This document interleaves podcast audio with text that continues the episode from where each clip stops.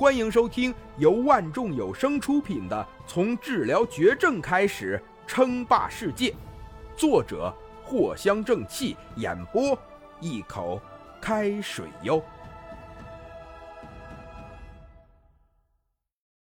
第八十一集，修改一下页面，要有我们的特色，然后一些细节也要改变。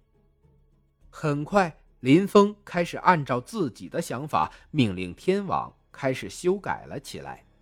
不多久，一个全新的天网手机系统更新了。林峰重启了一下，看看效果。很快，又是两个巨大的文字出现在了屏幕上。和刚刚不同的是，这两个字运用了极其浓厚的科幻气息，让人一看就精神大振。逼格顿时就高档了起来。紧接着解锁屏幕，系统完全就是全新的，一些操作设置全部都变了。最重要的是更新了智能 AI，这些 AI 的智能等级极高，至少对于现阶段的智能 AI 都高出了太多，甚至可以做到和正常人的对话。这些呀，都是天网。利用了互联网资源，每一次对话，AI 都会考虑千万种可能，然后再根据当时的情况进行回复，能力极为强大。这个可就是 Siri 等一些简单的对话没法相比的了。根本就没有人敢这么玩啊！别的不说，光光就是那个庞大的资源，就没有人可以负担得起。而且还仅仅就是为了让 AI 更加的智能，未免太开玩笑了吧？而天网恰恰就没有这种负担。很好，看了一下时间，也就过去了一个小时左右，会议很快就开始了。林峰掐着时间跨入了公司的会议厅中。会议厅里只有四个人：莫婉仪、李涵。刘军跟陈家，无比的寒酸，外人万万都想不到，偌大的一个公司里面，居然只有四个人，而且其中的三个还不算是公司的高层。林先生，这个时候，林科也按照林峰的旨意赶了过来，尊敬的说道：“嗯。”林峰只是点点头，不仅仅是林科，已经培养出的十名科研员已经全部都穿好了林峰提供的衣物，都正在往这个方向赶来。